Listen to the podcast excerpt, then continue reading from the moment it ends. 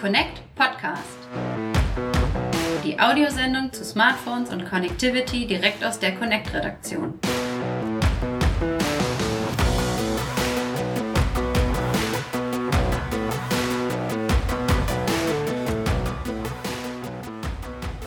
Hallo liebe Hörer und herzlich willkommen zu einer neuen Ausgabe des Connect Podcast Folge 4.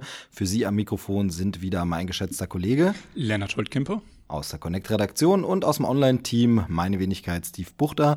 Und heute haben wir ein paar spannende Themen, denn Lennart war super produktiv, aktiv und unterwegs, äh, will ich mal sagen. Natürlich. Zum einen hast du was mitgebracht, was äh, neu für die Hörer da draußen zu erwerben ist. Was könnte das nur sein?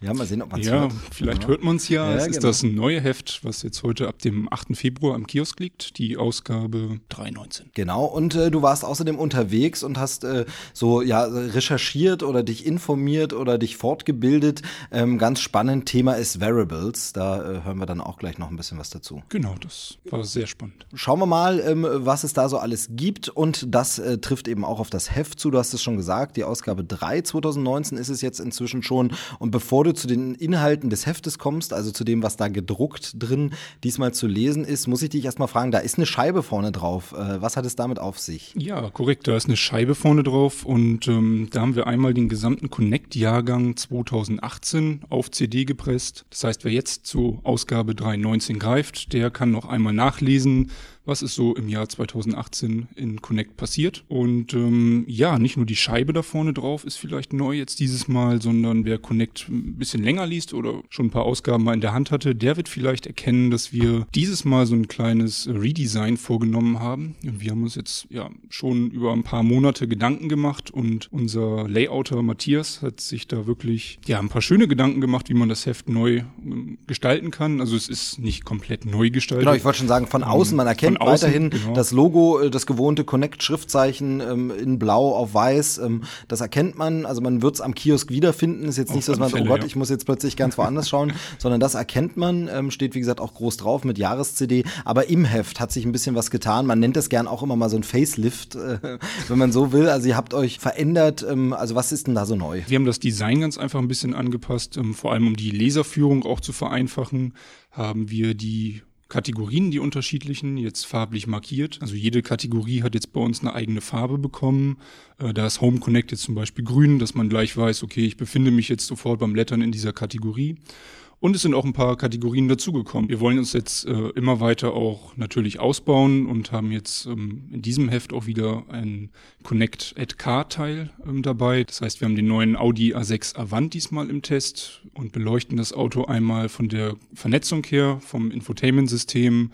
Ähm, da ist Internet wieder mit an Bord ähm, und das wird jetzt wirklich in jedem Heft stattfinden. Also genau, ich sehe ein Auto. Der Bereich Car Connect, der ist hier so, so orangefarben ja, quasi ja. hervorgehoben, weil das Inhaltsverzeichnis liegt jetzt hier vor mir und da ist wirklich, man sieht gleich so die Farbkennung, findet sich sehr gut zurecht und ähm, weiß dann gleich, wo man blättern muss, äh, wohin man blättern muss, wenn man bestimmte Sachen äh, gleich lesen will. Genau. Ja, und auch äh, sonst äh, am Artikeldesign hat sich jetzt nicht wahnsinnig viel getan. Wir haben die Tabellen ein bisschen aufgefrischt, wir haben das Fazit ein bisschen aufgefrischt. Ähm, wir haben ähm, das Interview, also wenn es Interviews gibt in der Connect, dann ähm, wird das jetzt auch deutlicher hervorgehoben, dass man gleich weiß, okay, ähm, da spricht jetzt jemand, ähm, den wir interviewt haben. Und ja, das ganze Magazin ist jetzt äh, frischer einfach ähm, angekommen hier bei uns und gefällt uns jetzt beim ersten Durchblättern auch richtig gut, muss ich sagen. Ja, auf jeden Fall. Also es ist einfach noch mal ein bisschen wieder aufgeräumter und manche Sachen sind ja wirklich so, dass sie alle paar Jahre dann doch mal eine Überholung brauchen, wo man mal gucken muss, ist das noch so, wie heute die Lesegewohnheiten sind, wie passt das noch so, was erwartet man von einem gedruckten Heft, äh, dass es wie aussieht, ähm, eben auch, weil sich die Sehgewohnheiten, die Lesegewohnheiten natürlich im Netz und Co. verändern ähm, und da will man dann natürlich dem auch Rechnung tragen in gedruckter Form. Ich finde es sehr gelungen, es ist sehr, sehr schön, jo. sehr aufgeräumt, sehr übersichtlich übersichtlich und ähm, wenn jetzt noch der Inhalt stimmt und ich glaube, da habt ihr diesmal auch ein paar spannende Themen dabei. Vielleicht kannst du dazu noch ein bisschen was sagen. Ja, auf alle Fälle. Ähm, gerätetechnisch haben wir dieses Mal dabei das Huawei Mate 20X. Ist ein Riesenklopper, muss man sagen. Also der Screen ist tatsächlich schon Richtung Tablet-Niveau mit einer Diagonale von 7,2 Zoll. Genau, sagt man noch Fablet, ist der Begriff noch gebräuchlich? Ja, also Mischung Fablet, aus heute, Phone und ja. Tablet, das war mal eine Zeit lang so ein angesagtes Buzzword, aber sagt man nicht mehr so wirklich? Eigentlich ist fast alles schon Fablet. Also alles, was so über 6 Zoll ist, ist eigentlich schon ein Fablet und es gibt kaum noch einen Hersteller, der halt kleine Geräte baut, muss man dazu sagen. Und ähm, eigentlich ist jetzt alles schon Fablet, ja. Aber dieses äh, Smartphone sticht halt gerade hervor mit dieser riesen Bildschirmdiagonale, was vielleicht super für Pendler geeignet ist, die gerne Netflix schauen unterwegs oder ähm, Leute, die viel unterwegs auch arbeiten, orientiert sich eigentlich ausstattungstechnisch an der Oberklasse-Reihe von Huawei, der Mate 20-Reihe hat viele Parallelen zum Mate 20 Pro. Den identischen Prozessor kommt ähm, mit genauso viel RAM und Speicher, hat auch eine schöne Kamera, also ähm, drei Stück davon sogar. Das Einzige, was fehlt, ist die höhere IP-Zertifizierung, also Wasserresistenz, Staubresistenz. Da hätte man noch ein bisschen mehr machen können, gerade für den Preis. Also das Gerät kostet schon 900 Euro. Aber ähm, doch, wir haben den Labortest hier und ähm, sind eigentlich recht begeistert gewesen von dem Gerät. Genau, also und das liest man jetzt eben voll komplett mit den Grafiken vom Test und mit allen Daten und Fakten jetzt in der neuen Ausgabe.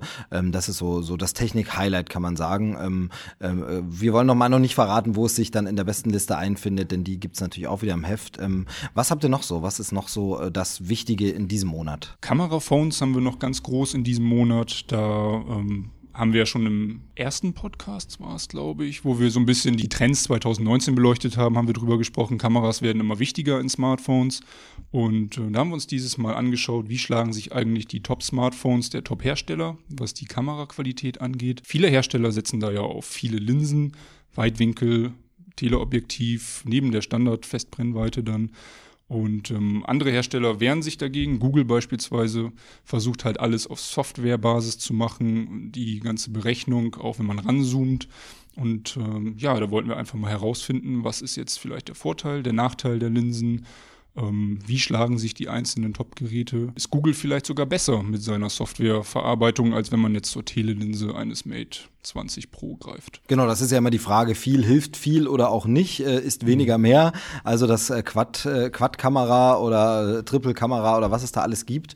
Ähm, das heißt also, für ganz viele Nutzer ist es ja so, ich merke es auch selber immer, löst ja das Smartphone inzwischen die Kompaktkamera wirklich komplett ab. Ähm, da greift man manchmal noch zur Spiegelreflexkamera, wenn man wirklich ein ganz schönes Bild machen will, aber für so die schnellen Aufnahmen muss es das Smartphone richten und mhm. da ist die Qualität eben dann doch äh, ja sehr sehr gut, aber auch sehr sehr unterschiedlich der Modelle und da kann man im Heft sich also auf dem aktuellen Stand so ein bisschen bringen, äh, was da also es ist ein Ratgeber, äh, so würdest du sagen. Genau, es ist ein Ratgeber, wer jetzt äh, überlegt, sich ein neues Smartphone zu kaufen und da Wert auf Kameraeigenschaften legt, der findet da jetzt die Stärken und Schwächen der Topmodelle im Vergleich und ja, kann die Kompaktkamera zu Hause lassen. Sehr gut. Ich habe auf dem Cover, äh, auf dem Titel noch entdeckt, da ist noch irgendwie ein iPad Pro zu sehen. Äh, was hat es damit auf sich? Ja, das ist jetzt die kleine Variante des iPad Pros, also die 11 Zoll Variante, die wir jetzt im Test haben. Ja, also für die Leute, die nicht ganz so viel Platz haben, vielleicht in ihrer Tasche oder auch nicht ganz so viel Geld ausgeben wollen, obwohl bei Apple typisch ähm, schlägt der Hersteller natürlich ordentlich zu. Da sind wir dann bei 1500 Euro, aber trotzdem ist das iPad natürlich qualitativ und auch softwaretechnisch immer noch ein richtig schönes Stück Technik. Ja, und bei äh, immer mehr Menschen äh, erlebe ich das tatsächlich auch so im, im, Berufsumfeld, dass sie langsam den Laptop dann doch immer öfter liegen lassen und äh, tatsächlich das iPad nehmen, das Tablet mhm. verwenden mhm. ähm, oder auch mal ein Surface. Also es kann natürlich auch ein anderer Hersteller sein, aber das iPad Pro richtet sich ja schon an diese Business-Zielgruppe. Ähm, da bin ich auf den Test gespannt, denn ähm, für mich ist so ein bisschen die Frage, wie gut geht das zusammen? Einerseits dieser Pro-Anspruch und andererseits dann doch nur in Anführungsstrichen die 11 Zoll. Ja. Ähm, wie gut funktioniert das? Ähm, das habt ihr jetzt eben auch getestet und äh, da kann man mal schauen, wie sich das so einordnet. Genau, sehe ich auch immer häufiger unterwegs, dass die Leute halt mit ihrem iPad oder mit ihrem Tablet halt mit ansteckbarer Tastatur arbeiten. Ist für Flugzeuge extrem praktisch, wo man wenig Platz hat oder fürs Zufahren. Genau. Das sind so die wichtigsten Themen des Heftes. Haben wir es haben damit abgerundet oder gibt es noch Spannend irgendwas? Spannend wäre vielleicht noch, dass wir smarte Leuchten jetzt im Vergleich haben. Da haben wir einen relativ großen Ratgeberartikel. Also der Kollege hat so schön als Einstiegsdroge in Smart Home bezeichnet. Das finde ich eigentlich ganz treffend. Genau, stimmt. Für viele geht's los mit erstmal, ja. wenn das erste Mal die äh, äh steuerbare Lampe, die mit WLAN-Verbindung da ist, wo man sagen kann, Licht an, Licht aus, äh, dimmen oder eine verschiedene Farbe oder zu bestimmten Uhrzeiten oder das Licht auch von unterwegs anschalten. Das ist ja auch so ähm, als, sage ich mal, Diebstahl oder Einbruchschutz gedacht, dass man sagen kann, ich bin gar nicht zu Hause, aber ich kann trotzdem immer mal zu verschiedenen Uhrzeiten das Licht anmachen übers Internet eben, ähm, und da gibt's ja ganz viele Leuchtmittel, da gibt's ganz viele äh, Standards, über welche Funkstandards die funktionieren und äh, welche Hersteller und was. Und da habt ihr jetzt quasi so den, den, den Kompakteinstieg, wenn ich das richtig verstehe. Ja, doch richtig. Da haben wir einmal die wichtigsten Hersteller hervorgehoben. Das wäre Philips mit ihrer Hue-Line oder Osram beispielsweise. Aber auch, ähm, ja, Aldi bietet beispielsweise auch schon smarte Leuchten an.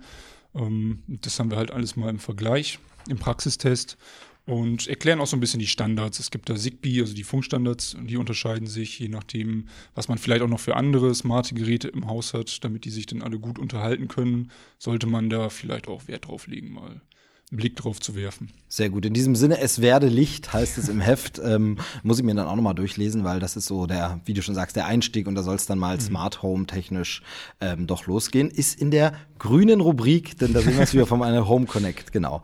Ja, äh, ein schönes Heft jetzt am Kiosk. Also wenn dieser Podcast draußen ist, ist das Heft auf jeden Fall schon da. Mhm. Ähm, wir haben es schon gesagt, also als quasi Jahrbuch ist nochmal der gesamte Jahrgang des letzten Jahres da, hat man ein schönes Archiv, ähm, kann vielleicht auch alte Ausgaben mal wegräumen aus Platzgründen Gründen sagen, okay, ich möchte die Beiträge gern aufheben, denn gerade diese Ratgeber, die sind ja immer noch aktuell und immer noch interessant oder viele Smartphones, die jetzt im letzten Jahr von euch getestet wurden, die sind ja dann jetzt für viele erst so relevant, weil sie sagen, okay, jetzt ist der Preis ein bisschen gesunken, jetzt kaufe ja. ich mir das Smartphone, da will ich den Testbericht nochmal nachlesen und das findet sich natürlich auf der CD dann äh, deutlich schneller. Genau, also die diesmal dabei, jetzt am Kiosk, Ausgabe 3.19. Aber ja, dann hatte ich es ja am Anfang schon angeteased, äh, du warst unterwegs, es geht um Wearables, äh, du warst bei einer Messe, wenn ich das äh, richtig mhm. mitbekommen habe. Vielleicht kannst du ganz kurz sagen, wann und wo und äh, was da stattfand äh, und warum du mir nichts mitgebracht hast vor allem.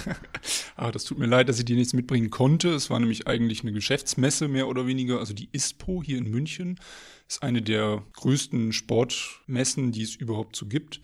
Und ähm, neben diesem Sportteil, also neben ganz vielen Skistöcken, die ich da gesehen habe, oder Skibrillen oder Wanderschuhen, ist da halt auch ein Teil mit Wearables gewesen, weil Wearables im Sportbereich natürlich auch immer interessanter werden. Genau, als Fitness-Tracker dann Beispielsweise, ja. eben, die dann eben den Puls aufzeichnen oder eben die gelaufenen äh, Kilometer oder die Geschwindigkeit, die man äh, erreicht hat und sowas. Ja, dass das Feld relativ breit. Also Wearables bezeichnet man ja eigentlich alles, was man so am Körper tragen kann an Elektronik. Da sind Fitness-Tracker wie du gemeint hast, schon ein Teil davon.